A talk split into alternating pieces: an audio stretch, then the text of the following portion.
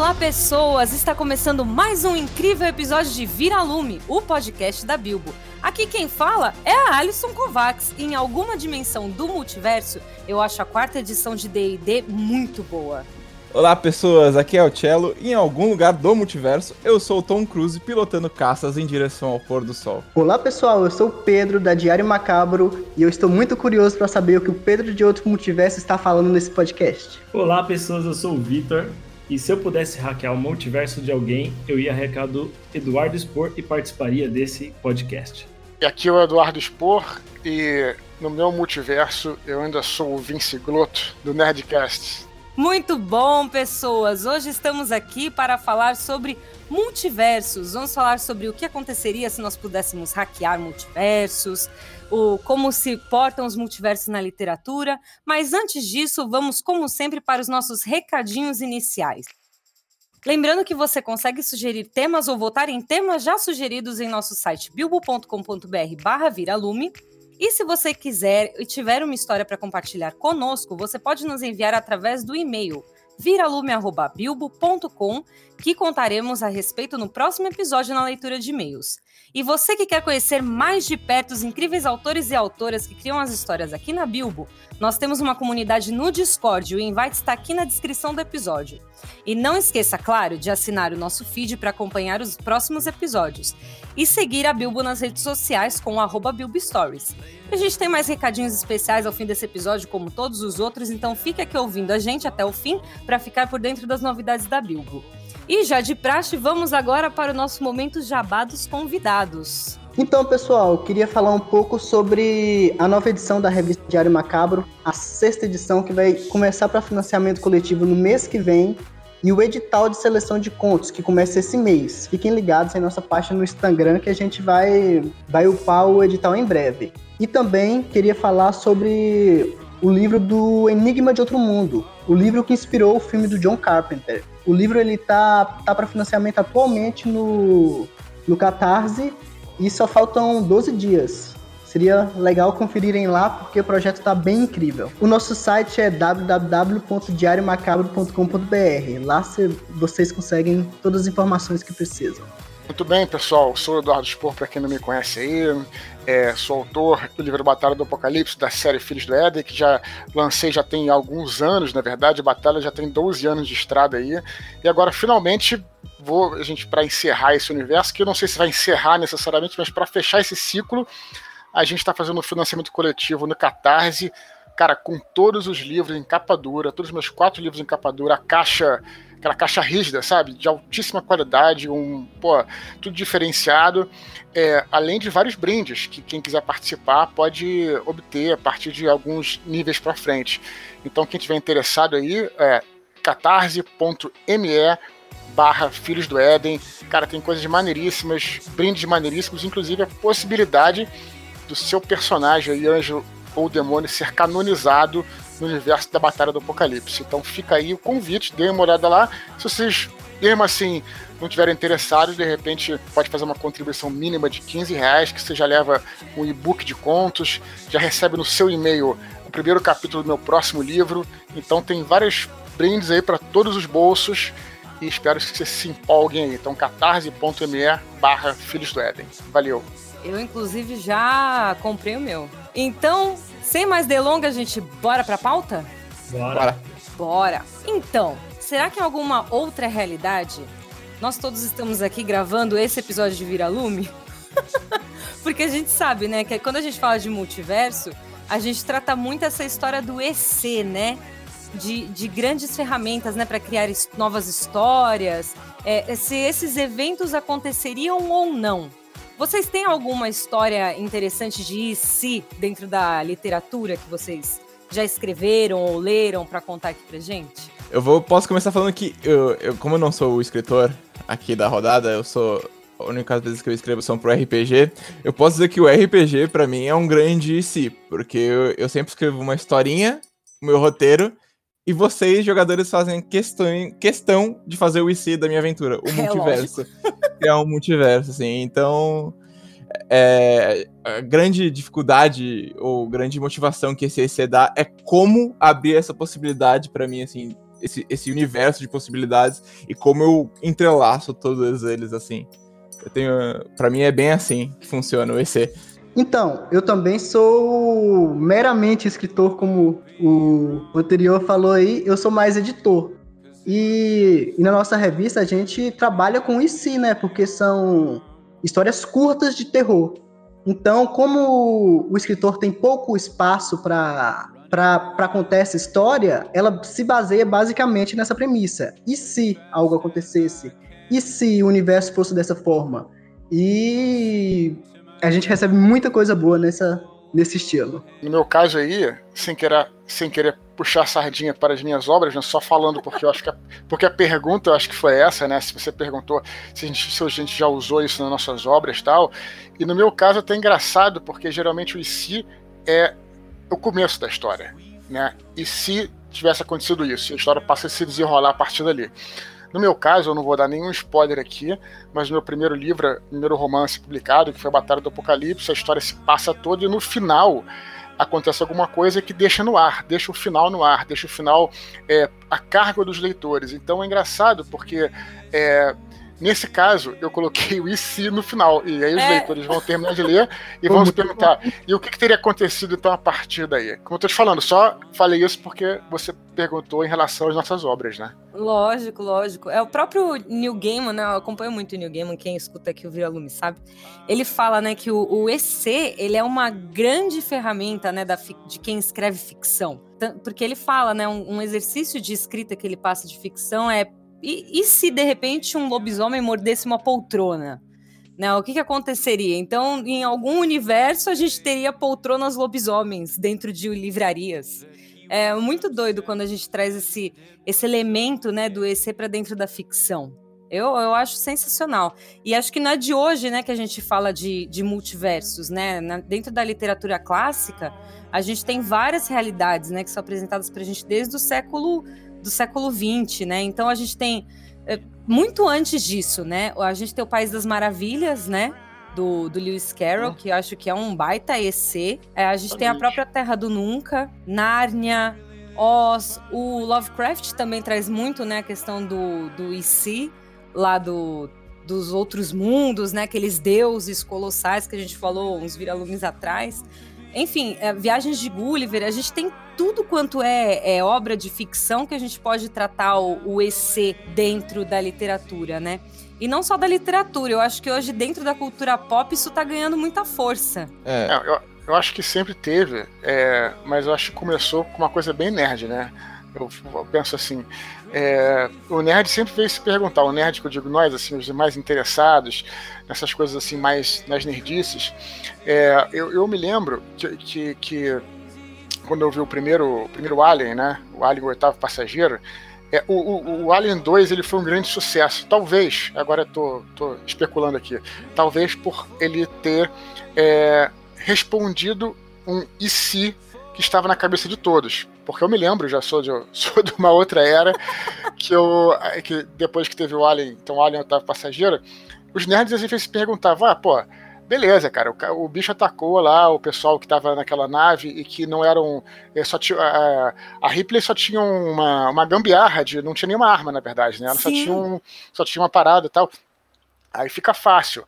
Eu queria ver um bicho desse assim, se tivesse que enfrentar um, um exército bem armado, sabe? Tipo assim.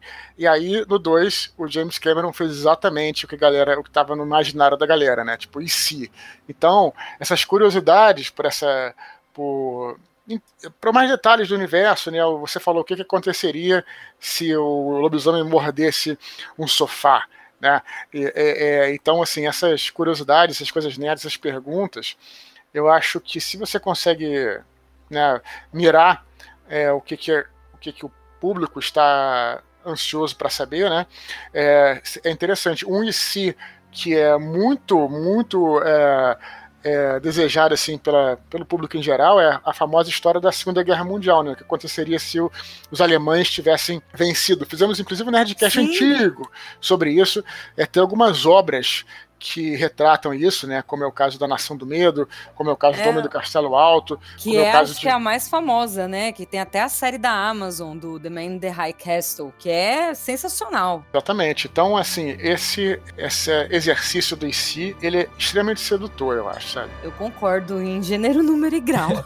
ele é tão sedutor, Acho que todo né? mundo, né, concorda. É. É ele é tão sedutor por conta das fanfics, até se você for ver, né? A necessidade que as pessoas têm aqui, puxando a galera pro lado que escreve aqui, que faz conto e tudo mais. Você vê que muitas pessoas ficam com esses ICs na cabeça, esses ICs, e acabam criando até as próprias histórias em outros lugares, né? Sobre aquele mesmo tema. Acho que Eduardo aí também, que tem a Batalha do Apocalipse e Filho do Éden, já, já deve ter visto, talvez, alguém por algum lugar, várias fanfics Nossa, aparecendo. Fanfic. Né? Sobre o próprio Nenhuma hot, né? Algumas sim, eu acho um barato, cara. Eu acho bem legal. que da hora. Essa que você tá falando, eu sei qual é. Essa, essa é, é, é... Mas eu acho maneiro mesmo assim. Eu sei o que você tá falando. Não, ó, eu não li, eu não li nenhuma. Eu só, só. Porque a gente sabe, né? Quando tem fanfic, sempre tem uma fanfic hot ali no meio. Sempre tem. Não, mas eu acho incrível esse si, que até pra gente que é, que é, é nerd, né? Pegando, é, puxando a sardinha pro, pro lado do, da força nerd, a gente, graças ao EC, a gente tem a nova trilogia, ou não graças, né?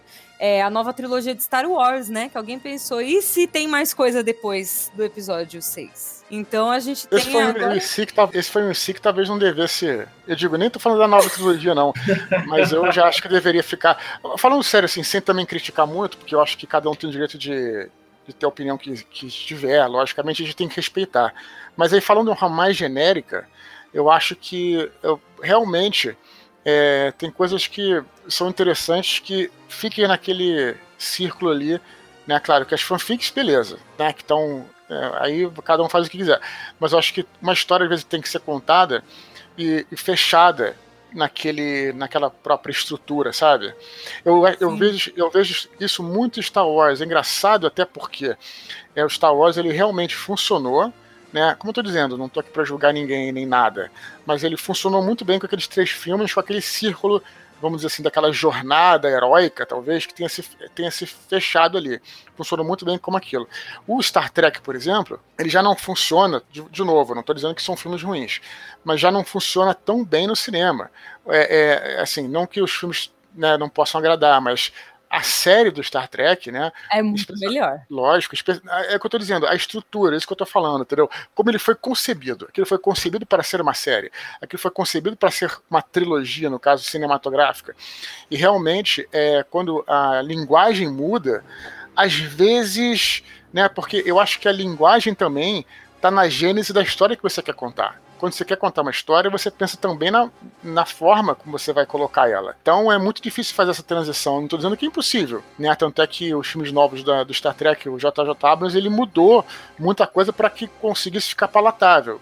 Tem filmes do Star Trek também que eu acho que são legais, antigos, mas nada se compara com pô, a série clássica, a nova geração, que eu acho que ainda é melhor, sabe? Porque existe toda uma uma coisa emocional de construção de personagem que você vai aos pouquinhos né, sendo cativado de uma forma muito diferente como é no cinema ou em outras mídias, né? Sim, concordo. E a gente tem, né, tanta, tantas obras aí de ficção que tratam a questão do, do multiverso. Agora no falando de série, né, já que a gente entrou nessa na né, Star Trek e tudo mais, a gente tem. Esse negócio de multiverso tá pegando muito forte, eu acho, em questão de série, filme e tudo mais. Até, infelizmente, a Netflix cancelou, né, essa semana, The Away, que eu achei uma obra maravilhosa pra galera que gosta de ficção científica e quiser assistir na, na Netflix. É maravilhoso The Way. E eles estavam pegando forte nessa questão do multiverso. Não sei se o pessoal aqui assist, chegou a assistir The Way. Não, não cheguei. Eu, assi eu assisti, né? Você sabe disso. É, gostei, eu gostei bastante. É um pouco de, de explodir, tipo, você ficar meio que babando às vezes sem entender o que acontece, porque é uma série muito louca visualmente também. Eu acho que, que, que vale a pena sim. E, esse, esse crescimento dessa, dessa parada do multiverso, como que a gente explicaria? Como a gente explicaria isso, assim? Por que, que tem tanta série agora, tanta coisa que mostra outras realidades nossas, assim? Como seria. que falam sobre a nossa vida e, a, e, tipo, outras vidas que a gente tem em outras realidades. Acho, acho muito louco, assim.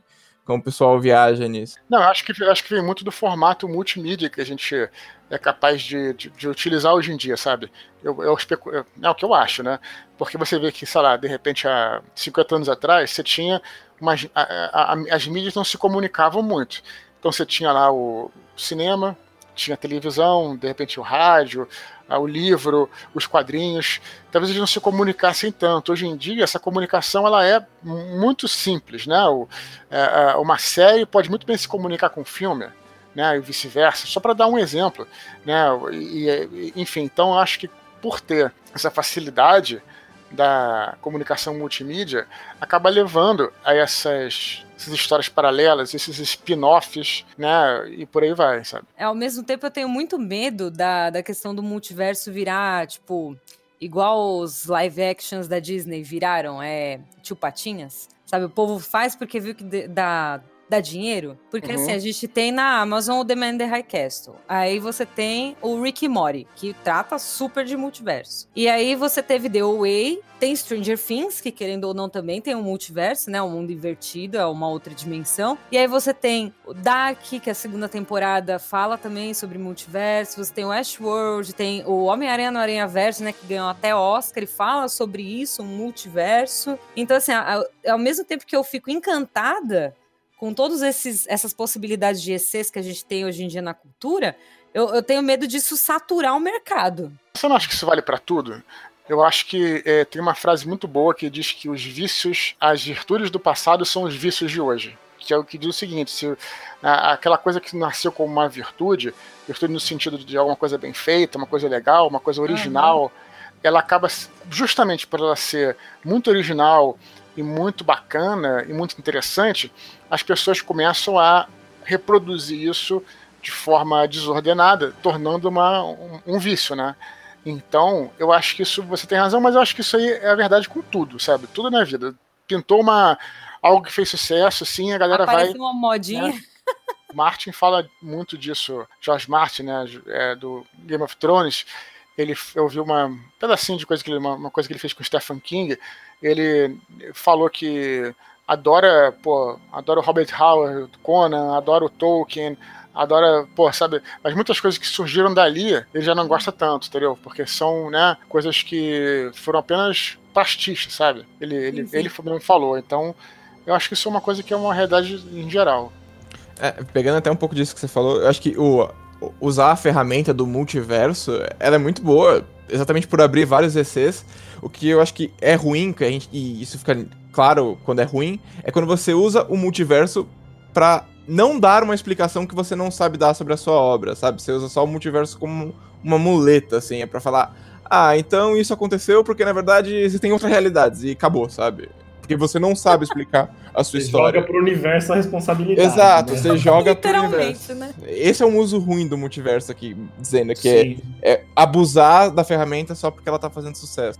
Não, o que eu acho fascinante, assim, meio que de multiverso, é, é justamente essa possibilidade, um pouco, entre aspas, mais real que dá para as pessoas, assim, a sensação de, tipo, pô, se um dia a gente chegar numa tecnologia, a gente pode talvez chegar nisso, sabe? Diferente de, sei lá, um super-herói que, meu, você nunca vai ser um super-herói.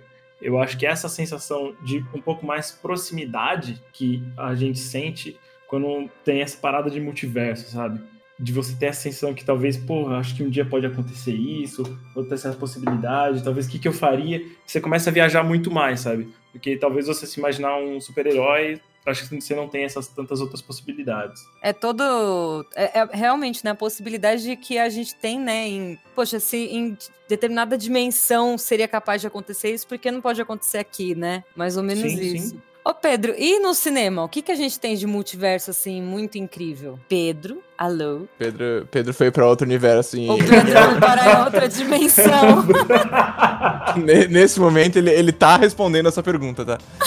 em, outro, em outra dimensão, em outro podcast, ele tá me respondendo. Oi, tá me ouvindo? Agora estamos Agora ouvindo. Ah, nossa, sério, eu, eu falei várias coisas e dei risadas, então não gravou.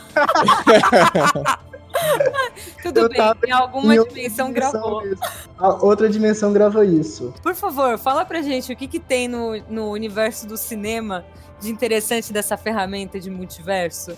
É, então, a premissa do cinema de você assistir uma coisa que não está presente já, já dá essa, essa, essa, esse limiar de esperança, né? Porque você assiste uma história que aconteceu ou que irá acontecer. Desde o início do cinema, eles já exploravam essa coisa de mundos ficcionais. Tipo, nos anos 30 tem o Gabinete do Dr. Caligari, que, dando spoiler, né? não tem como não dar spoiler, ele já acontece todo o filme na mente de um cara. Então a história do filme tem um plot twist no final que você descobre que aquilo era era uma realidade que ele imagina, uma próxima realidade. E Que da hora. é muito bom o filme do Gabinete do Dr. Caligari, é preto e branco, expressionismo russo. Recomendo. Cara, cara, assisti expressionismo russo. Da hora. É, é muito da hora. E, tipo, é, no terror sempre tentaram buscar esses multiversos de, de fazer crossovers, né? Temos lá o, nos anos 90 o Fred brigando com o Jason, que do nada disseram que eles eram do mesmo universo, né? No filme do. No final do filme do Jason, vai lá e aparece a mão do Fred Krueger, e você fica. Hã? Quer O que, dizer, que tá acontecendo? o que tá acontecendo? Que eles participam do mesmo mundo. E tem também, né, o Duna, que nunca aconteceu, né? O, do Jodorowsky. Vocês conhecem o Jodorowsky? Eu conheço. Eu não conheço. Também não conheço. Eu sou É, eu- totalmente leiga. Eu vou recomendar bastante pra vocês. Esse Jodorowsky, ele é. Ele fazia filme ali por volta dos anos 70, né? E os filmes dele são com pegada surrealista. No meio do filme começa a surgir algo que incomoda você, que te faz pensar assim: então quer dizer que essa história não é no mundo real? Tipo, tem um cowboy no meio do nada e aí aparece uma pessoa azul. Sendo que Nossa. Entende? Isso não faz parte do, do filme, é surrealista. E aí, ele quebra esses, essas ideias, né? E vocês conhecem a história do Duna? Do, do livro Duna? Conhecem o Duna, né? Sim. Sim, que é do Frank Herbert. E, e- é, essa história eu acho que daram, dava um podcast inteiro, né? Mas vou, a gente fala com isso depois. tipo, esse, o Jodorowsky, ele imaginou um filme do Duna que ele escreveu que seria, segundo ele, o filme que mudaria a geração. Ele escreveu esse filme, que é um- ia ser um filme de 10 horas, que ele contratou os ilustradores do mundo para desenhar o filme inteiro. Vocês conhecem o Moebius? Sim.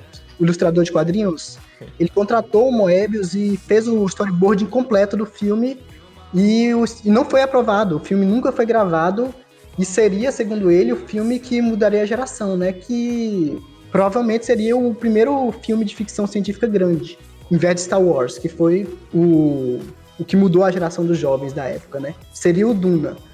Na história do Duna, é um, é um e se muito interessante, que é a ideia deles é a seguinte: e se no futuro é, não pudesse mais utilizar computadores e inteligências artificiais? Só é permitido agora pensar com a mente, não é, não é mais permitido criar máquinas pensantes. E aí é uma ficção científica no futuro, sem robôs e sem computadores, e é muito da hora. É, é meio distópico até, É, né? distópico até. Isso é muito Total. da hora.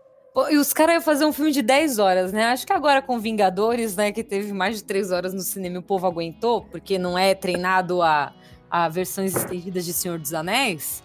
Acho que agora os caras podiam pensar em produzir, né? É, porque, tipo, Ó. na época não era costume as grandes produções de seriado. As grandes produções eram filme. Ele queria. E hoje em dia isso já é viável, né? Ele fala assim: ah, eu tenho aqui uma história que dá 10 horas de filme. Aí o produtor fala, ah, então vamos fazer um seriado. Netflix tá aí, né? 10 episódios de uma horinha, sucesso. Sussa. Sério que a Eu Netflix li o livro, né? O livro é muito bom, né? é, o livro, livro é menos, sensacional. Sim, na ficção científica eles sempre buscam esse si, né? Desde lá o, o Asimov com a fundação, né? Que tem essa, esse outro mundo. E tem um livro do Ray Bradbury, As Crônicas Marcianas. Vocês já ouviram falar ou já leram? Já ouvi Esse eu já falar. li. É Esse muito- eu já li. Então, ele é um, um mundo que, se- que você vê outra perspectiva.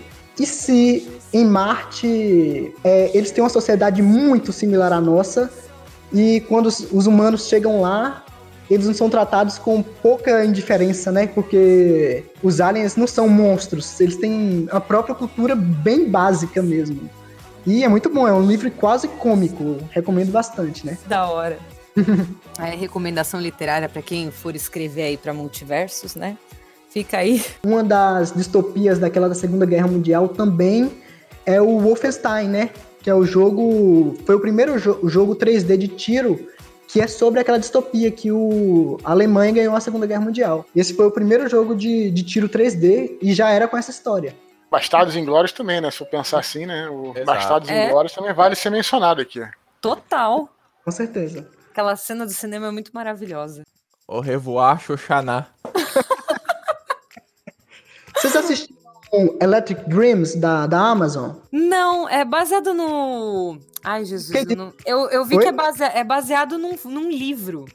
Eu tô tentando É, ele é baseado no livro. do Philip K. Dick, que é o mesmo. Blade Runner?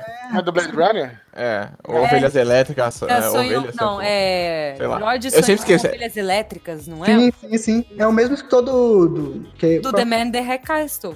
Não então, é? do Blade Runner. Sim. É o muito. cara é o mestre do é o IC. Mestre. Não, e esse cara era doidão, na verdade, né? O Felipe Cadic tem umas histórias.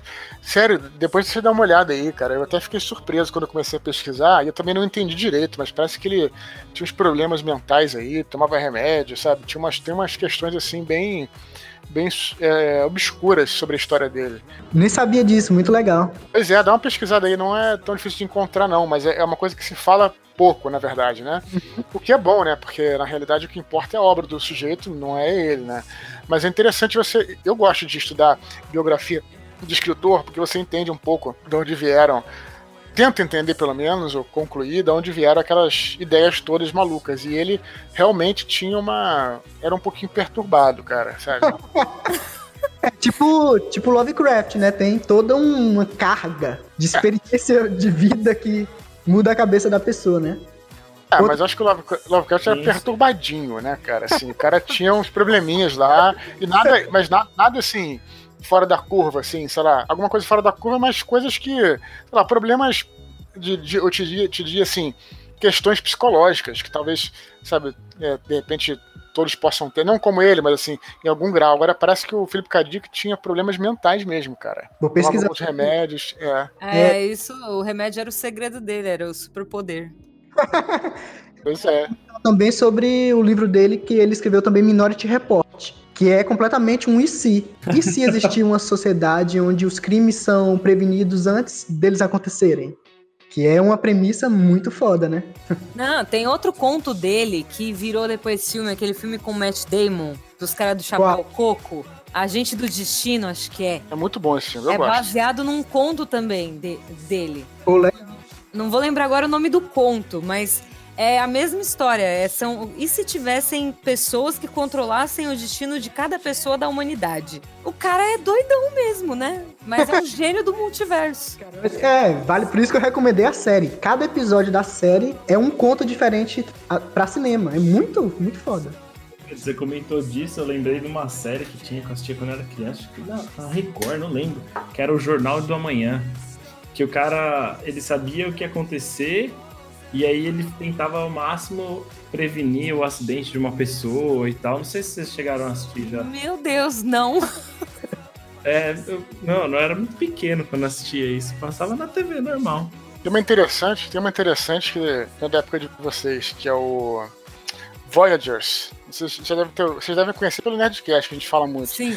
Que era uma série que passava na, na SBT mesmo, na época nem era SBT, era TV, TVS, do Silvio Santos lá. Voyager? E era uma história que era o seguinte, Voyager, exatamente. E eles iam para para vários períodos do tempo, eles tinham uma máquina do tempo portátil, assim, que era tipo um relógio. E aí chegavam lá e alguma coisa deu errado na história. Sei lá, tipo assim, Moisés, que era para o menino no barquinho era para ficar num lugar, acaba descendo a correnteza e vai para outro lugar. Então eles têm que consertar esses erros da história. É, que era maneiro, foda. cara. Talvez, talvez até encontre, não sei, nunca pesquisei, mas talvez até encontre no YouTube, assim. É óbvio que é tosco, né? Assim, se for uma, uma série, é uma série dos anos, dos anos 80, mas, tipo assim, a gente. Era o melhor que se podia fazer na época, sabe? Eu falei assim, é, é meio, meio cômico, mas é, é legal, assim. Eu ia falar que não podemos esquecer de forma nenhuma de The Zone, né? Que foi dos anos de 1949 que cada episódio era era um Black Mirror diferente, né? Vocês conhecem? Sim. O Além da Imaginação. Então, é. Nossa senhora. Eu tenho os DVDs do Além da Imaginação aqui. Na realidade, vou te dizer, cara, quando eu, assim, uma coisa que eu gostei do Black Mirror era porque era parecido com Além da Imaginação. E tem uma coisa que é bacana no Black Mirror, que também tem, né, por, por ser um- uma história fechada, né? Um episódio fechado. O que eu acho bacana, cara, é que sempre quando eu. Esse aí, com Black Mirror, quando. Às vezes nem o episódio é tão bom, mas o que acontece é o seguinte: você começa a ver, você fica pensando, o que, que, que vai rolar? Qual é, qual é o mistério disso aí? Sabe? O que, que vai. Que, que vão apresentar pra mim? Sabe? Sempre tinha alguma coisa intrigante, instigante também, que é o que tem com Black Mirror e tinha com o, o, né, o Além da Imaginação, né? Eu Sim. cheguei a ver o Além da Imaginação na televisão, mas, tipo, a versão já mais recente, né? Logicamente. né? Tem a versão preto e branco, é bem mais antiga. Sim, e esse ano saiu o novo, né? O- a nova temporada de The Twilight Zone com, com Jordan Peele. E tá muito Poxa, boa. não tô sabendo, não. Tá em qual Sabe- canal? De 2019. E que canal? É da CBS. Mas eu acho que você acha pra assistir aí na internet.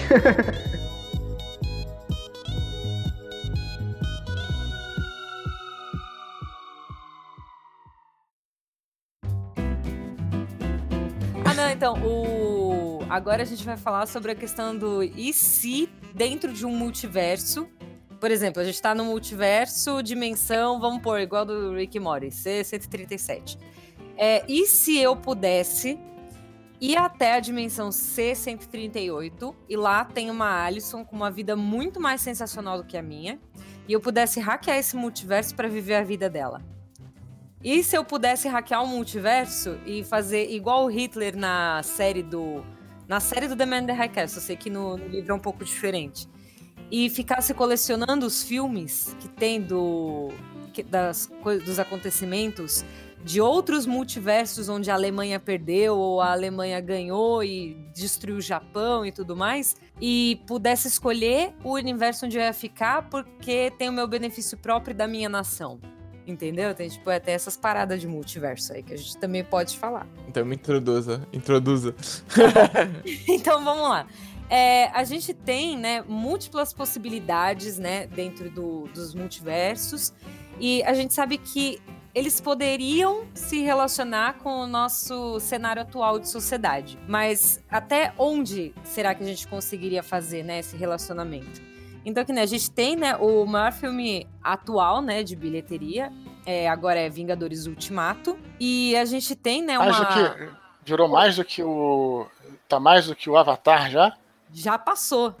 É Olha. porque a Disney é safada, né? Eles lançaram uma semaninha de o filme de novo, falando que tinham cenas especiais, e aí eles passaram o Avatar. Eles são muito safados. Eles hackearam a, Eles a hackearam. realidade. O universo fizeram. ganhar de Avatar. Tipo isso. E no próprio Vingadores, né, o planeta tá, tá no luto, né, de cinco anos por conta daquela perda irreparável que a gente teve em Guerra Infinita e tudo mais. E não adiantou nenhum herói, não adiantou nenhum deus, não adiantou nada. E o que que eles fazem? Eles têm, né, o, uma aleatoriedade, né, que traz tudo de volta, né, que é o aquele ratinho, né, super simbólico. Mas no depois eles meio que hackeiam, né, todo uma, um universo para poder ganhar do daquela fatalidade que aconteceu. Então a gente tem meio que que esse hackeamento, entende? De alguém Uhum. burlar as regras e conseguir ir em outra dimensão, outro tempo, faz, mudar o, o passado para poder ter um futuro diferente. Então, assim, a gente consegue fazer essa mudança dentro do multiverso? A gente consegue fazer hackear tudo isso que acontece? Acho que um filme que mostra esse hackeamento de uma forma, tipo, poética até. É, agora, putz, vai fugir. Não sei, é Interstellar que tem o Matthew McConaughey, que ele entra na, no buraco negro, né? E aí ele vê as cordas, Isso. e aí ele vê ele mexendo no universo da filha dele pra ele ser salvo no final de tudo. Eu acho que muito legal, assim, esse mostra exatamente ele tá hackeando a possibilidade, né? Sim, sim. Que é, Eu acho essa cena é muito fantástica, eu achei. Acho interessante vocês terem falado isso. Enquanto vocês estão falando, eu tô vendo aqui coisas na minha cabeça. Antes de existir essa esse boom aí, da, esse hype do multiverso, né, como vocês estão falando, ele já existia anteriormente, mas ele, ele era, vamos dizer assim, entendido de uma outra forma nos filmes de viagem no tempo. Né? Não sei se já pararam para pensar nisso. Sim. Agora eu me lembrei do nosso querido De Volta para o Futuro, né? onde temos a, é, a, a, aquele no 2, né, que ele retorna pro volta pro passado, né? E aí Sim. o Biff, Biff, né, pega lá o e ele constrói duas linhas temporais, né? Então, é realmente. É ele tem ele duas é, vezes no passado, né? É muito bom. Sim, cara, é muito maneiro. E é legal porque talvez isso. É claro que essas teorias são muito antigas, mas para o público em geral, eu acho que talvez elas tenham começado sem a gente saber, né? Nós que somos nerds e acompanhamos aí o, é, coisas como de alto futuro e tal. É, começou assim, de uma maneira assim mais simples, com esses é, poucas linhas temporais. Hoje em dia a galera já está mais preparada e consegue entender melhor, né? Ainda mais com, é, com a introdução desses filmes de quadrinho e etc, né? Mas muitos filmes de, de viagem no tempo, eu acho que, que introduziam esse conceito, cara, sabe? Porque na realidade, sempre que você volta no tempo, é, você tem duas possibilidades, né? Tem a possibilidade de que nada pode ser alterado, né? Que é o tempo se, se, se reajusta, né? E tem a segunda possibilidade, que é a possibilidade do, de você criar é, uma nova linha temporal, né? Então, é, na segunda possibilidade, né, nós temos o multiverso aí. Sim, sim. É até inclusive o, o que eles derrubam, né, no Vingadores, que eu fiquei muito pé da vida. Que eles falam, não, não tem como você criar uma outra linha temporal, porque aqui é o seu passado, é um negócio, né, que não, não muda o futuro. E no De Volta para o Futuro é exatamente isso, não? Né? O que você faz no passado afeta o futuro. É muito doido. Eu, eu fiquei totalmente perdida assistindo Vingadores. Eu precisei de um manual enquanto assistia. É, é eu, que eu falei, eu achei a solução dele. Eu falei no episódio que a gente fez do Pocket de Vingadores aqui. Eu falei, ah, achei a solução de multiverso que eles fizeram muito ruim a explicação. Eu gostaria de ver uma explicação muito melhor, mas porque eu sou um, um nerd e, e, queria ver uma, uma é um nerd, né? Um nerd. É, eu sou, eu sou um nerd, é tipo isso. Mas eu, até o que o Eduardo falou sobre. Nós nerds estamos mais acostumados com, esse, com essas coisas de multiverso. Até porque tem a galera do quadrinhos aí, né? E se você for ver, tipo, só X-Men mesmo, acho que tem um milhão de universos, né? Na, na, nas o revistas. O próprio Homem-Aranha, né? É, então. Então a gente se acostuma um pouco mais. De volta ao futuro. Mas uma coisa que eu tava vendo aqui, inclusive até umas coisas que estão aqui na pauta, é com o Stephen Hawking e os estudos dele do, tipo, do do multiverso ser real. E aí, como a morte dele jogou isso na cara do público comum, assim, sabe? Então, acho que tem esse boom, esse hype, talvez também seja um pouco por isso, assim, e a gente vai ver cada vez mais coisas por culpa disso, assim. É, e acho que entra até aquela questão, né, de que a gente fala aqui desde o primeiro episódio, né, o quanto a ficção científica acabou influenciando a própria ciência, né? O quanto os ECs que a gente pensa, teve algum cientista que foi lá e pensou, pô, será que isso dá para fazer mesmo? a história clássica do, do, do, do Android, tô maluco. Do satélite, né?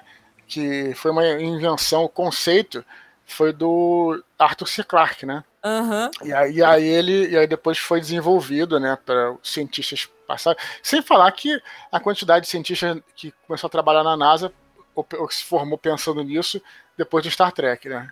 Também.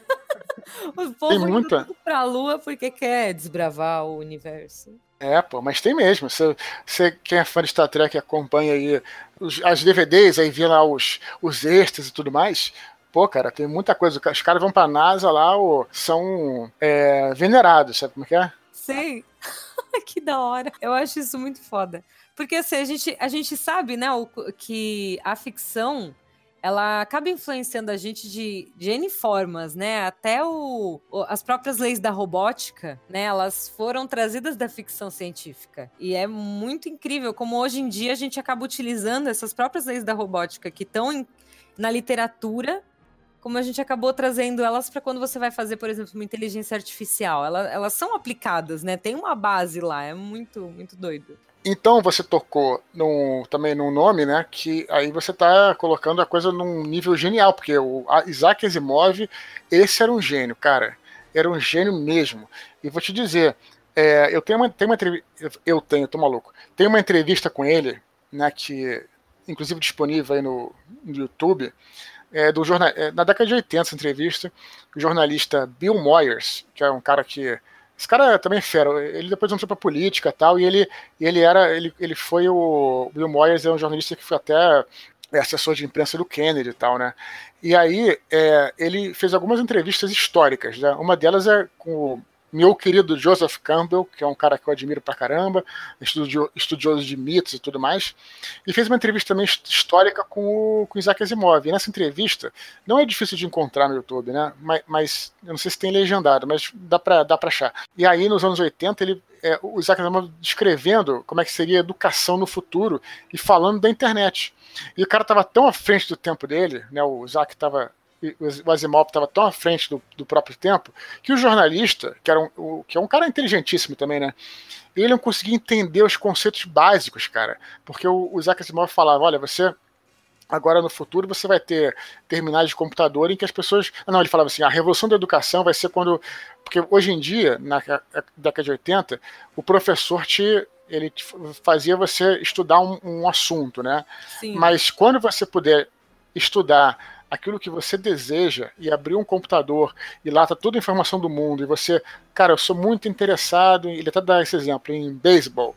E aí eu vou estudar tudo sobre beisebol, sabe? Não o que está no livro, no livro tal. Claro que também ele não está criticando também. Você tem que ter uma educação básica. Não é, não é por esse lado que ele fala. Mas assim, aí, e aí vai ter uma revolução. Aí o cara não entendia, mas como? Como é que, como é que o cara não vai ter um computador em casa? Tipo assim, computador na época era um grande porte, né? Era, ocupava era uma, uma, sala, sala né? inteira, né? né? É, aí o, aí o Asimov falava, não, cara, isso aí vai, vai baratear, vai ser diferente, sabe? E, e o cara tava prevendo a Wikipédia e a internet nos anos 80, cara. Olha que loucura, cara. Procura essa entrevista. Bota Asimov, Isaac Asimov, Bill Moyers, que, que vale a pena. Nossa, vou.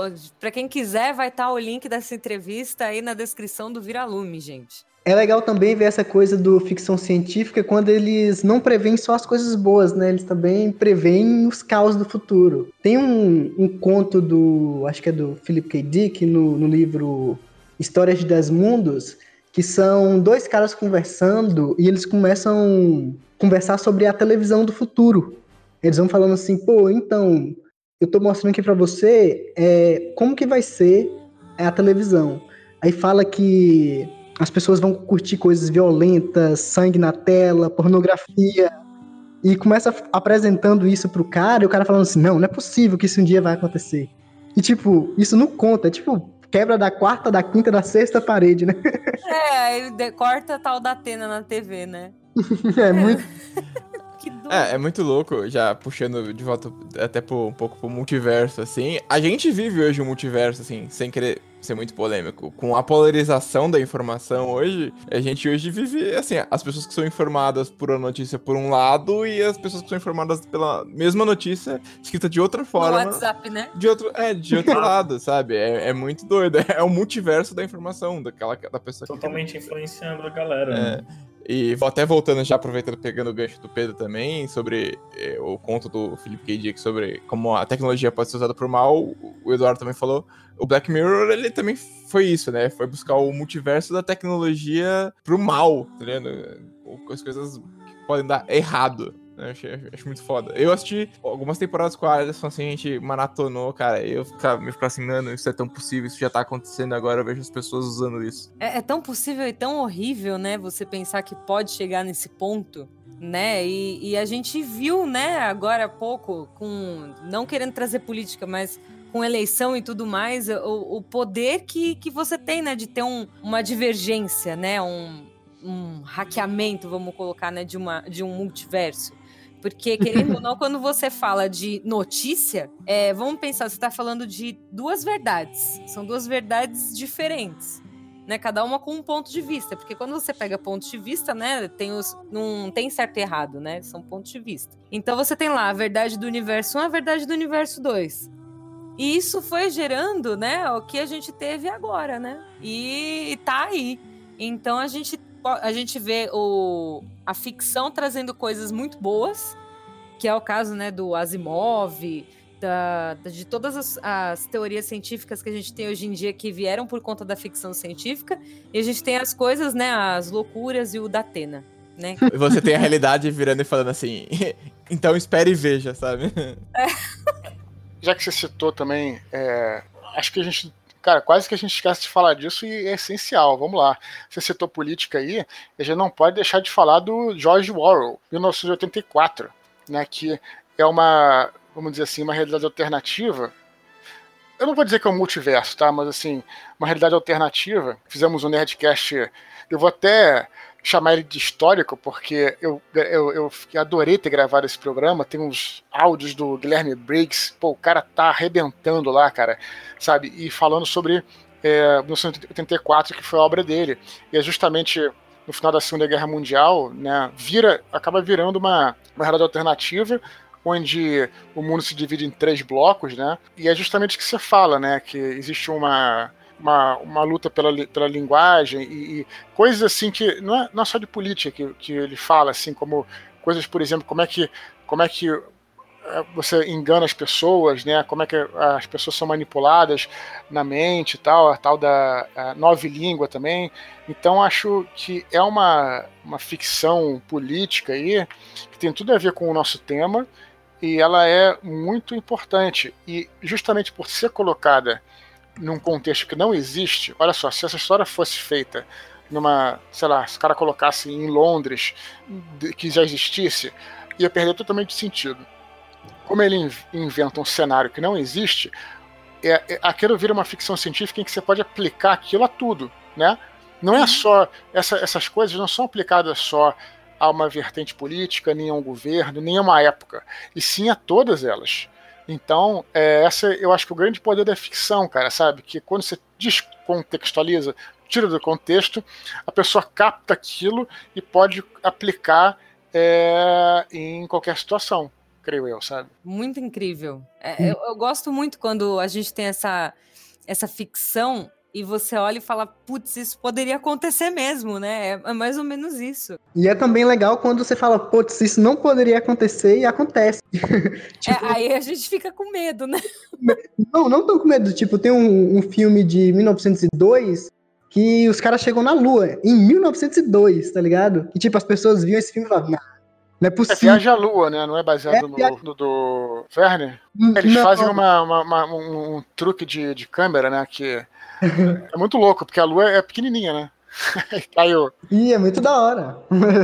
Sensacional. E a gente tem até, voltando um pouquinho aqui para a pauta, que a gente tem assim, né, que o Zygmunt Bauman, não sei se o povo aqui conhece o, o filósofo polonês, né, ele faleceu no começo do ano passado, ele trazia a teoria da modernidade líquida, que ele falava que, que tudo é mutável e tudo é passageiro de alguma forma, né? Que na verdade a gente tem que se adaptar, né? Se adaptar o tempo todo. E eu acho que quando a gente fala de multiverso, né, de, dessas possibilidades, eu acho que o, o Bauman ele traz muito essa questão, né? De, de se adaptar às incríveis e diferentes realidades que a gente pode viver. Eu não conheço o, o filósofo, não, mas parece interessante o que você disse. Não, vou procurar, vou procurar mais. É maravilhoso. Tem o tem várias, vários filmes, né? Vários documentários falando sobre a modernidade líquida do, do Bauman. É, tem vários livros também, né? Eu tô, eu tô, eu tava olhando uma notícia aqui do viajante no tempo que foi estava preso ano passado aqui. Ele teve que passar por um, um, detector de mentira. Já que a gente tá falando de hackear a, a linha temporal, eu tô vendo aqui o que, que ele tá, o que, que ele veio fazer aqui. Pera, não, conta direito essa história. Tio. Então, aparentemente teve um cara que ele alega ter vindo do ano 6491 e ele em uma máquina do tempo e ele quebrou a máquina do tempo dele aqui e ficou preso em 2018. Só que eu não consigo achar o resto da notícia. Então vai ficar só esse comentário aqui de, que existe essa pessoa. Mas como é que foi? Ele foi preso? Alguma não, coisa assim? Como então, é que aparentemente ele quebrou a máquina do tempo dele quando ele chegou aqui. Não sei, mas, mas de onde veio essa notícia? Porque algum, algum jornalista deve estar, porque foi atrás do cara. É, eu tô é vendo aqui. No... Onde, é que o cara fa... onde é que o cara falou isso? Isso que é. eu tô vendo no. no... Tava na praça pública, saiu, saiu gritando. é, eu tô vendo aqui no R7 e ele fala pelo um canal de YouTube, YouTube Apex TV aqui. Ah, então, então é verdade. É, com certeza. Está na internet, né? Está na internet é verdade, né? Concordo com você. Eu tô olhando aqui e falo assim, nossa, meu, tem muita gente. Melhor comentário, então é verdade. Esse, esses dias eu também tava no YouTube navegando e aí tem um canal que eu sigo de terror, acho que a galera que deve conhecer, que é o Assombrados, acho que a galera do pelo menos o Pedro deve saber. E aí eles estavam comentando sobre o negócio de viajante no tempo. Eu falei, gente, pera, é sério mesmo que existe uma pessoa que tá falando de viagem no tempo, assim, que ele veio e ficou aqui, assim? Mas como é que é? Ele chegou tipo o Marty McFly quando volta do futuro, com aquelas roupas tudo brilhante e... Então, eu já acho que é mentira, eu já acho que é mentira porque ele tá todo com capuz preto só, sabe? Ele tá tipo com Adidas preto aqui. Não é, tá ligado? Não pode ser, velho. Não, tem que ser aquele Nike que aperta e amarra, pô. Com certeza, o futuro tem que ser com roupas prateadas, senão eu nem aceito. Inclusive, eu acho que nós devíamos iniciar essa revolução e já começar a mudar o. começar a que... prata. Mas sabe o que, que rola também? É, é, o Marcelo falou uma parada aí que eu achei interessante. E eu tava vendo é, uma entrevista lá do Marcelo Glazer, né? Estavam falando com ele sobre a Terra plana, o que, que ele achava disso e tal. E ele trouxe uma outra perspectiva, cara. Ele falou que que ele chega a pensar, cara, que talvez isso, isso não seja. Não é que os caras não se levam a. Talvez eles não estejam falando isso, que realmente acreditem que a Terra é plana. Talvez seja um movimento, até talvez como uma crítica a esse tempo que a gente vive, que é um tempo em que os fatos importam, importam menos, as versões importam mais. Ele falou isso, eu achei interessante essa visão dele. Que talvez seja é, é, uma, uma, uma crítica, uma sátira né, a esse conceito, a essa, esse momento que a gente vive, sabe? Que os fatos são deixados de lado, sabe, cara? O fato é que a Terra é plana. Mas, cara, o que, que importa se você acredita que a Terra, que a Terra é, é, é o que, o que importa, o fato é que a Terra é redonda. E, e, o que, que importa se você acredita que a Terra, a Terra é plana? Poxa, se aquilo ali é a tua narrativa, hoje em dia ela está importando mais do que os fatos. Então acho essa, essa reflexão dele bastante interessante, sabe? como uma crítica, né? Tipo assim, já que vocês estão falando tanta besteira, que eu vou falar mais besteira ainda. Terra é plana, sabe? Sabe, tipo assim, não, tu tá dizendo assim, talvez a intenção dos caras seja essa, sabe? Com certeza, Entende? não, e os caras têm que trazer mais besteira, né? Tipo, tem é. que falar mais besteira. E, e, e se de repente em algum universo, realmente alguma dimensão, a gente tem realmente a Terra plana, né? E aí tem uma galera que é não, a Terra é redonda. trazendo totalmente o contraponto. Eu fazia parte, cara, vou falar para vocês, de um grupo do Facebook, depois saí porque era muita bobagem, justamente Terra Plana. Fazia parte para ver as loucuras que os caras falavam, sabe? Porque tinha isso, cara. Como é que os caras faziam? Aí que tá, cara, isso que é interessante. É, uma, é, uma, é um exercício mesmo interessante, sabe? Porque você bota lá uma coisa que é óbvia, quase que 2 mais 2 igual a 4, e, é, e o malabarismo que o cara faz para tentar, sabe, dizer que não, sabe? é, é, é Aí realmente você fica sem saber se o seu cara é maluco ou se ele tá, né? Só zoeira, um exercício né? narrativo, sabe? Uhum. É, acabei de ver que é mentira o cara, que ele falou que a, a história dele ser um viajante no tempo só, foi só uma mentira muito bem elaborada. Fiquei chateado, porque o nome dele era Noah, inclusive, igual o cara do Dark. Nossa. Peraí, mas peraí, bem elaborada não foi não, cara, você é, é porque eu, eu, é, eu só li o título. de fácil. é, pois é, me, me muito fácil. uma mentira muito bem elaborada, acho que tá longe da realidade, cara. Ele tinha que ter vindo pelo menos com roupas, com roupas prateadas, aí ele poderia ter sido levado a sério. Ia me enganar, ia me enganar. O que ele podia fazer? Sabe, sabe o que ele podia fazer? Que já tava nos memes? Ele podia é, fazer uma cara, uma roupa parecida com aquele viajante do tempo que aparecia em umas fotos que tava rolando aí há uns dois, três anos atrás. Vocês estão lembrados desse cara? Sim. Um maluco que tava com óculos e tal. Uhum. Vou fazer isso. É, porque já tem uma, uma mitologia em volta dele. Se o cara aparecia e falava, o cara, opa, aí vai na internet, puta, tá aqui. É verdade. É, então, tem que se basear em fatos, né? Pegar o background dele, não, não aprendeu nada. Tem que, tem que ter um background antes de fazer uma coisa dessas.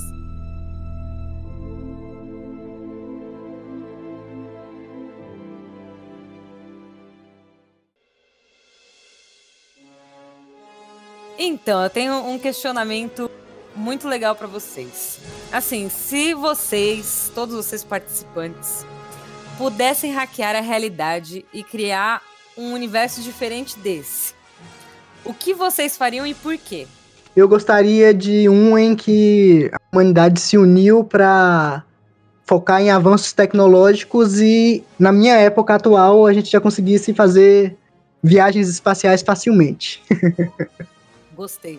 Gostei bastante. É, meio que na mesma linha do Pedro, eu gostaria de uma realidade que que as pessoas tivessem um estilo de vida extremamente bom, sabe? inclusive em pensamentos, porque acho que não adianta você viver numa sociedade extremamente boa que ainda teriam pessoas com pensamentos ruins, sabe? Acho que talvez essa, essa sociedade que fosse boa em todos os sentidos. Sim, sim. É, eu acho que eu, o universo que eu gostaria de hackear e criar seria o que desse oportunidade para todo mundo, sabe? Trouxesse oportunidade mesmo, porque até a gente fala muito aqui na Bilbo, né, sobre a questão de que o brasileiro não é o público que mais lê, né, mais consome literatura. Eu sempre trago questionamento, até que ponto isso é gosto e até que ponto isso é oportunidade, né? Quanta gente será que não tem a oportunidade de realmente pegar um livro e ver se gosta mesmo, né? Então acho que se fosse para hackear, eu hackearia nesse sentido. Já que, já que vocês foram nesse, nesse lado corrente para frente, eu vou, eu vou mudar aqui. Né? O corrente para trás? é, eu vou ser o corrente para trás. e se a gente hackeasse um mundo onde Cthulhu, na verdade, existe? Onde o grande Clayton existe. Mas ele não é uma pessoa má, ele só é uma pessoa má, má compreendida. Entendeu? Na verdade, ele quer um amor.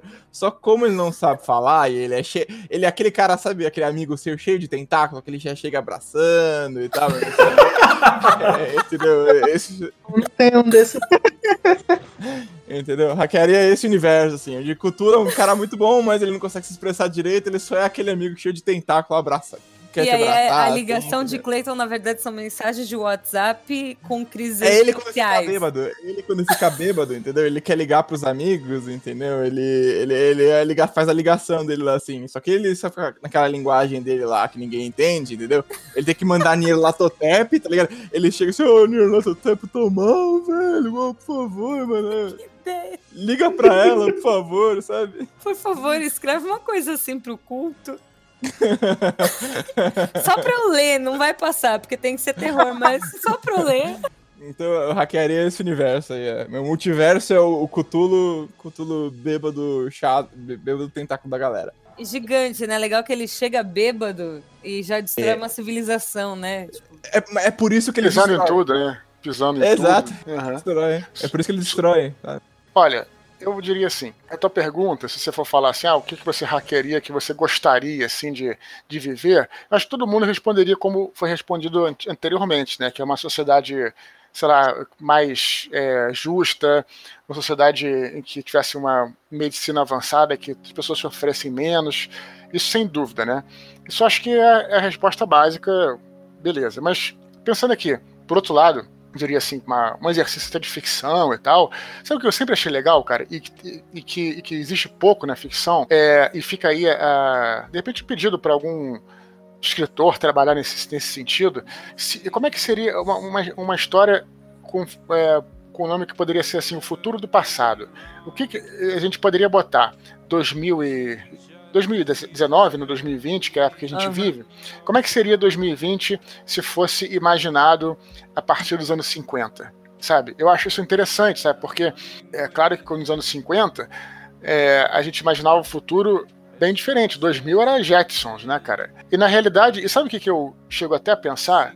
Que talvez até poderia ser algo estilo Jetsons só que a gente acabou seguindo por outro caminho. Outras coisas passaram a ser mais importantes, né? Por exemplo, nos Jetsons, por exemplo, não tem coisas como o Street View, por exemplo, como é, a, a, internet, como é que a gente a gente lida com a internet e tal. Uhum. Então nós temos, nós, em alguns pontos, nós temos avanços em relação ao, ao, ao, futuro do passado maiores do que eles pensaram, mas é, é que é diferente, você tá entendendo?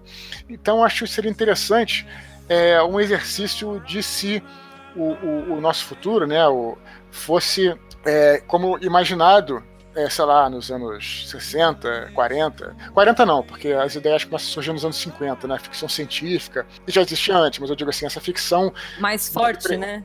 É, uma ficção assim, desse que eu tô falando, de ah, como é que vai ser. Porque é, surgiu isso muito a partir da bomba, né? Da bomba atômica e da energia nuclear. A energia nuclear era algo que para a galera dos anos 50, algo que copiava o poder de Deus. Então nós podemos fazer tudo, nós podemos chegar em outros planetas, nós podemos ter carros voadores, nós podemos ter robôs e tal. Era a mentalidade deles, coisa que não é uma coisa que não existia muito nos anos 40 para trás, né? Claro que existia ficção científica, mas não nesse sentido. Então às vezes eu fico pensando isso, que legal se é, hackear o universo para que ele se tornasse o futuro do passado. Caraca, é. Muito Muito. bom. Eu- é, Esse você é o me deu uma exemplo, gente, de de uma pessoa mais evoluída. Pelo contrário, pô, eu falei aí que, que, no- que, que vocês estão corretos aí de pedir a cura pra tudo. Isso que seria o ideal, né? É que a gente geração pra Frentex, né? Então é tudo, tudo bom pra todo mundo. Caraca, você me deu uma ideia, Eduardo. Tipo assim, fiquei pensando, como que seria o futuro de um.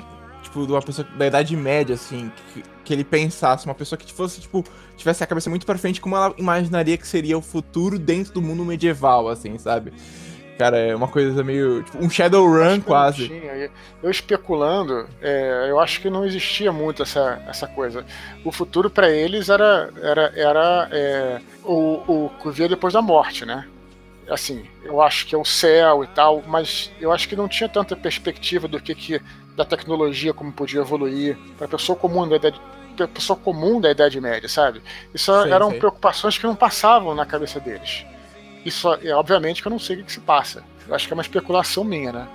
Se avançar um pouco mais e for ver na época do luminismo, aí já começa a aparecer É, coisas um pouco diferentes. coisa. O povo já começava a pensar mais né, em dispositivos, né? Em outras coisas. Um pouquinho mais avançado, mas ainda não muito, né? Agora eu tenho outro questionamento pra vocês. Qual impacto vocês acham que teria na humanidade todo mundo saber que existem outros universos e que nesses universos existe uma outra versão de cada pessoa? É. Vou começar aqui. Eu ia ficar com ciúme, eu ia ficar com ciúme. É, É sério, cara, eu tô brincando, mas tô falando sério. Eu tô brincando, mas É. tô falando sério. Não, mas é porque você fica, porque isso é interessante que você colocou, porque é uma questão filosófica. Porque a Sim. gente sempre pensa que a gente é único, cara. Quer dizer, a gente é único, né? O- Aí, aí você vai pra várias coisas, psicologia e por aí vai. Mas aí a gente, pô, nós somos únicos. E, e- e como é que seria ter outro, cara, igual a você? É uma coisa que é muito fundir muita cuca, cara, sabe? Então, É muito doido, né? Tem, é, tem duas obras que eu trato um pouco disso que eu vou falar. Uma eu considero boa e a outra eu considero muito ruim. Mas, é- mas ela fala exatamente isso menos que o Eduardo falou. A, a ruim é um filme do Jet Li, que existem vários universos e vários Jet Lis nesse universo, e tem um Jet Li malvado desses universos que tá indo nos outros universos matar os outros caras pra ele ficar mais forte, porque ele quer ser o único cara, que ele descobriu que Nossa, acho que eu vi esse filme com você. é, é, É muito, muito ruim esse ruim. filme. É muito ruim, mas é, é um pouco disso que a gente falou, sabe? A gente tem essa coisa gente ser o único, tá? E aí, de repente, a gente descobre que existem outras versões nossas nesse exato momento fazendo outras coisas e vivendo outras vidas. E até às vezes sendo bem mais sucedidos que a gente é hoje, assim. E aí daria um pouco dessa inveja. A outra coisa que. Outra mídia que eu considero boa, que eu gosto muito, é o Assassin's Creed, né? Ele trabalha um pouco com essa coisa do tipo você tem um gene seu meio que do, de uma pessoa, e aí você entra numa máquina pra ter as memórias daquela pessoa e tomar as ações daquela pessoa, sabe? Durante a história. Imagina que louco. Acho que ia acontecer uma coisa meio que assim, as pessoas iam tentar estudar maneiras de que a gente entrasse nesses universos das pessoas e tomasse consciência delas, assim. É, eu acho que um dos maiores exemplos que a gente tem disso, né, na cultura hoje em dia é o Rick Mori. Né? Tem até o episódio clássico que o, eles se enterram, né?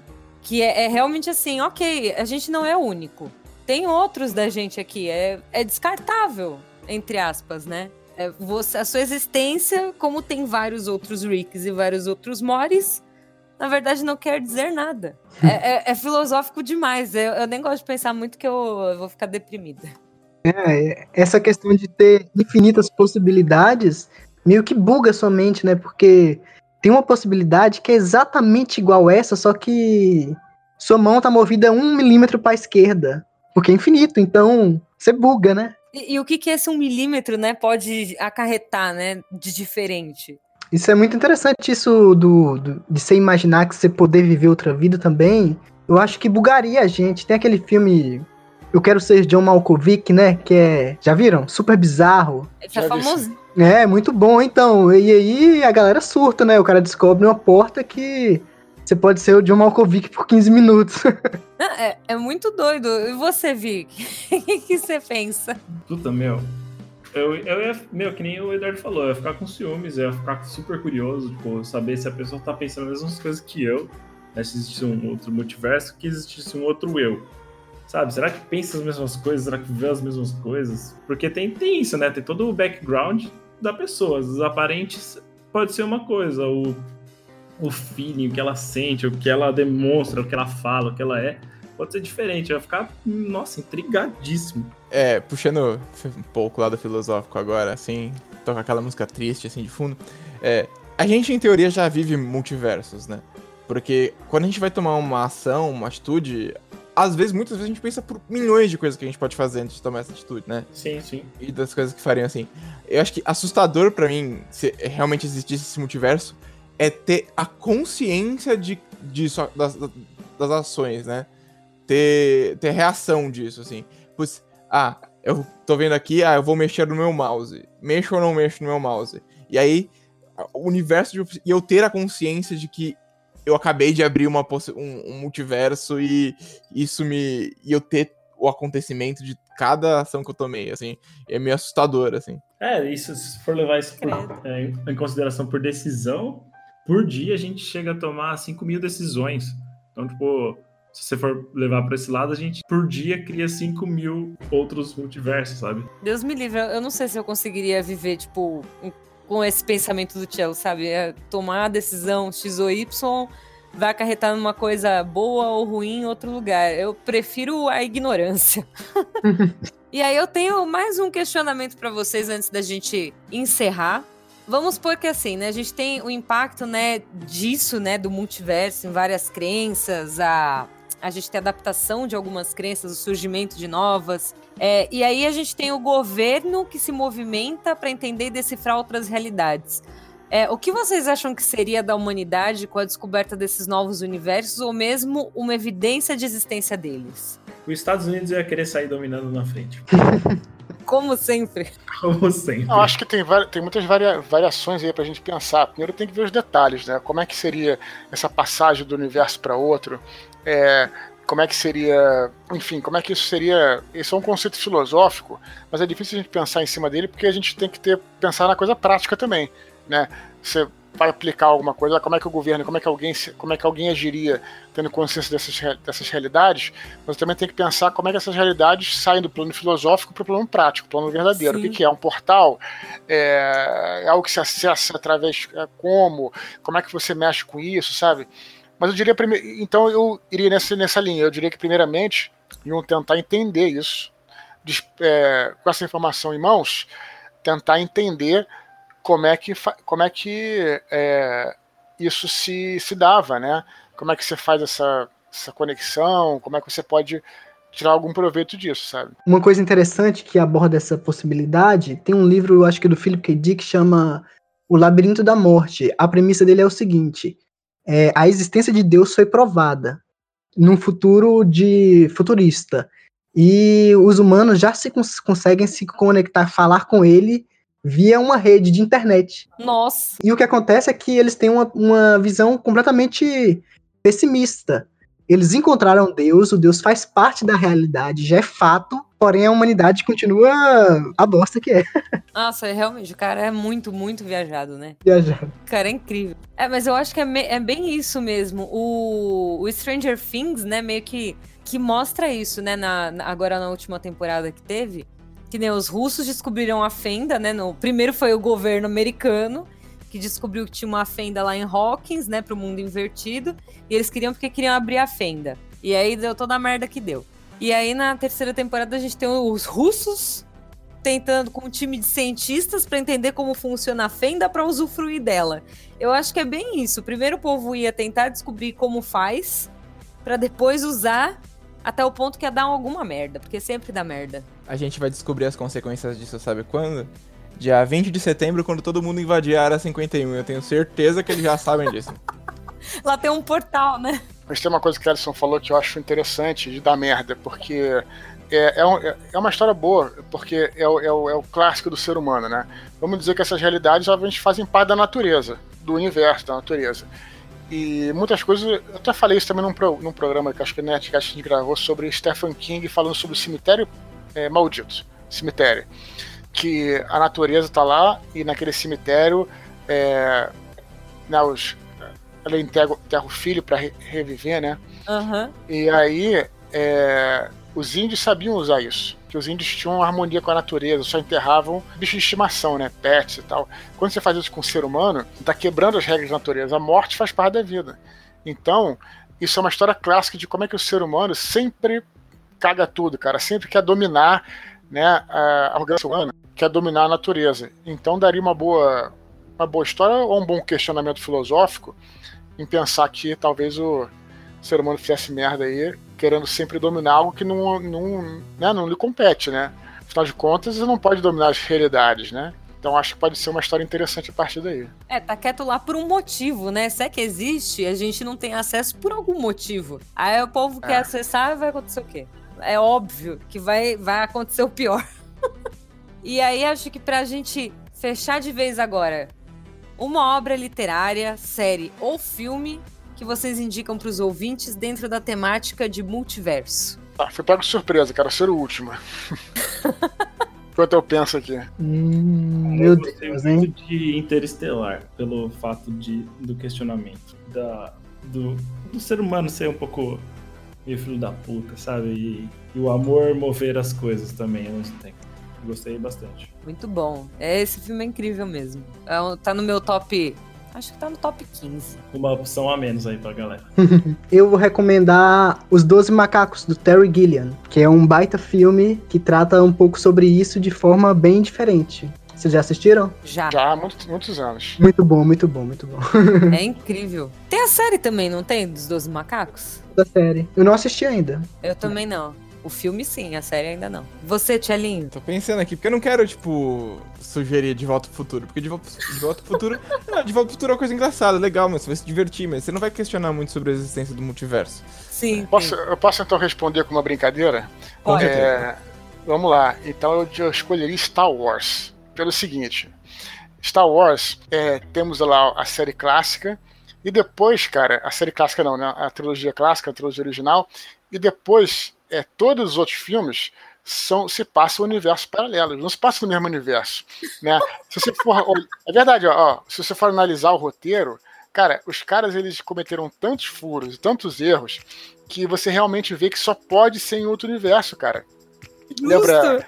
Eu posso ver, pô, posso pensar em vários, mas eu penso aqui, ó. Você vê, lembra da quando o Luke perguntou para Leia ah, você lembra da sua mãe? Sim, eu, ela morreu quando era muito nova. Eu lembro dela como uma pessoa muito triste e tal, etc. Aí você vai no, na série do pre prequel lá do George Lucas. Ela morre porra, no parto. Ela, né? ela morre no parto. Então quer dizer, já, né? Já morreu então, assim, por aí. Eu não, vou, eu não vou ficar listando aqui porque já é, é mas eu, eu, eu escolheria Star Wars por ser realmente cada filme tem um. se passa um no universo, paralelo. É verdade. Muito Sensacional. É, essa teoria, inclusive, acalma o meu coração. Nossa, é claro, pô. Você acabou de transformar a primeira tri a trilogia do 1, 2 e 3, né? Que é a segunda trilogia do, do Star Wars, muito melhor agora. Ela é um universo paralelo, assim, ela não, não existe. Graças é, a mas Deus. eu não duvido, a gente tá brincando, mas eu não duvido, não duvido que no futuro chegam, cheguem a fazer algo tipo um rebootzinho de alguma coisa, hein, cara. Olha, né? Tipo, o canon aqui, é, tem, tem o canon, tem o Red Canon, né? Tem toda essa história, né? Viram, né? Que é o que uhum. que... E, olha, vou, não duvido, hein, cara. Não duvido, hein. Meu Deus. E você, Ali? Eu?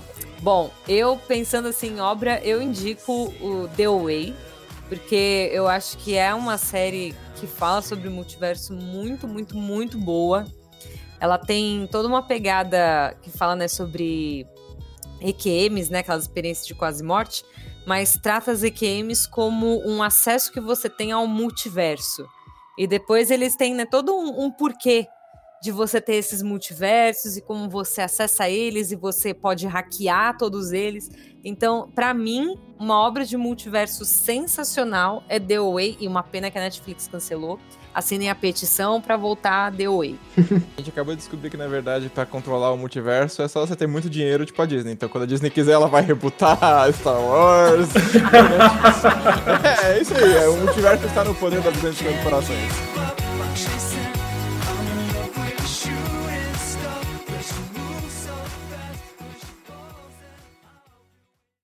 Hakuna Matata. It means no worries. Hakuna Matata. What a wonderful phrase. Hakuna Matata. Ain't no passing craze. Olá, olá, queridos ouvintes. Vocês acabaram de ouvir este incrível, maravilhoso e espetacular episódio de Vira Lume, o podcast da Bilbo, que nesse caso veio de outra realidade. Bom, eu sou o Gabriel Moma, fui incumbido de realizar esta incrível tarefa que a Alison sempre faz muito bem, que é justamente entregar a vocês, queridos ouvintes, os recados e notícias sobre o que está acontecendo aqui no universo Bilbo. Todas as novidades, né? E aí, o que está acontecendo com as antologias, o que, que a gente está aprontando. Então, eu vou trazer aqui para vocês, para vocês irem acompanhando a gente, tá? E para começar, já com o pé direito, eu vou anunciar quem são os selecionados aí para a antologia O Discurso. É um recadinho que é um pouquinho triste, mas a gente tem que dar, que é muito importante, é que infelizmente a gente não conseguiu bater a meta de envios para essa antologia, mas o, o, nosso propósito aqui com os escritores é justamente dar oportunidade para eles é, exporem o material deles, exporem as histórias e o, o, o conteúdo que eles criam, justamente para que eles sejam conhecidos, para que eles comecem a entrar nesse mercado literário. E a gente não pode deixar esse pessoal que escreveu e enviou para a gente na mão. Então, a gente vai publicar, mesmo assim, uh, os contos que a gente selecionou, mesmo não tendo batido a meta que a gente tinha estabelecido para a gente, tá? E, é, para começar, acho que é legal falar um pouquinho da proposta da antologia, que basicamente era contar a história de um réu que estaria sendo julgado no tribunal do juiz Tomás Schutter, né? Thomas Shooter, isso, é, dentro de um universo totalmente steampunk. E pra gente começar, o primeiro conto que a gente selecionou foi o conto do Vinícius Peron, O Discurso de Zack. Olha só que bacana. O Vinícius ele tá sempre participando das antologias aqui da gente. E é muito legal ver ele sempre atuando, sempre sendo aquele cara que tá sempre fomentando aqui as antologias que a gente organiza. Muito bom, Vinícius, parabéns. O segundo conto é A Ciborgue Queimada e os Motores Harmoniosos, da Carol Façanha. A Carol, ela já escreveu com a gente, é, ela já tem um conto dela publicado na antologia Civilizações, olha que bacana. Então, se você quer conhecer um pouquinho do trabalho dela antes da gente publicar esse, esse último conto que ela escreveu, corre lá na nossa plataforma, se inscreve que, ó, tá show de bola. O terceiro conto é As Aparições de Jody Hartnell, por João Vitor Trevisan. O João, ele tem uma página no Instagram que é muito engraçado. Ele tá criando um personagem, chama Jake Jarko. E ele cria umas, umas charges, charges, chargezinhas, isso aí. Ele cria umas charges bem legais ali no Instagram dele, então vale a pena acompanhar ele que é, que é bem legal. E por fim, o quarto e último, mas não menos importante, conto Julgamento Injusto, da Nancy Scarlett Hayala.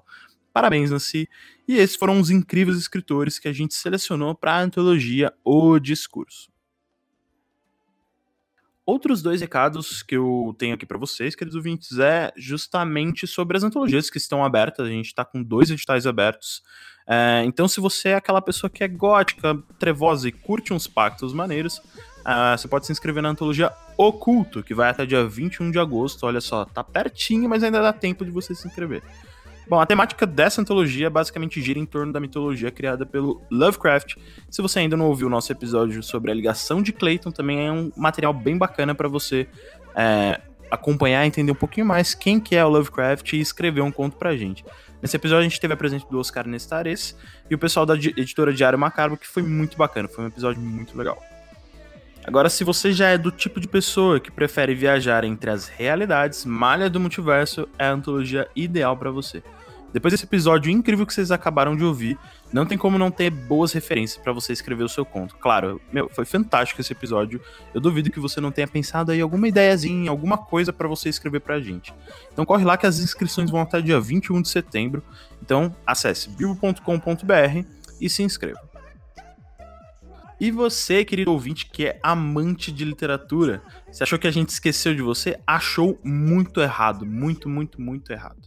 Olha só que legal, a gente está com o nosso serviço literário, tá? Ele está em formato beta agora, então você pode ir lá no nosso site, acessar bio.com.br, se cadastrar para conhecer e para ler as histórias que a gente tem publicado e dar um feedback para a gente, claro, falando sobre o que você está achando do nosso serviço. Então, corre lá, querido leitor, para você curtir as histórias.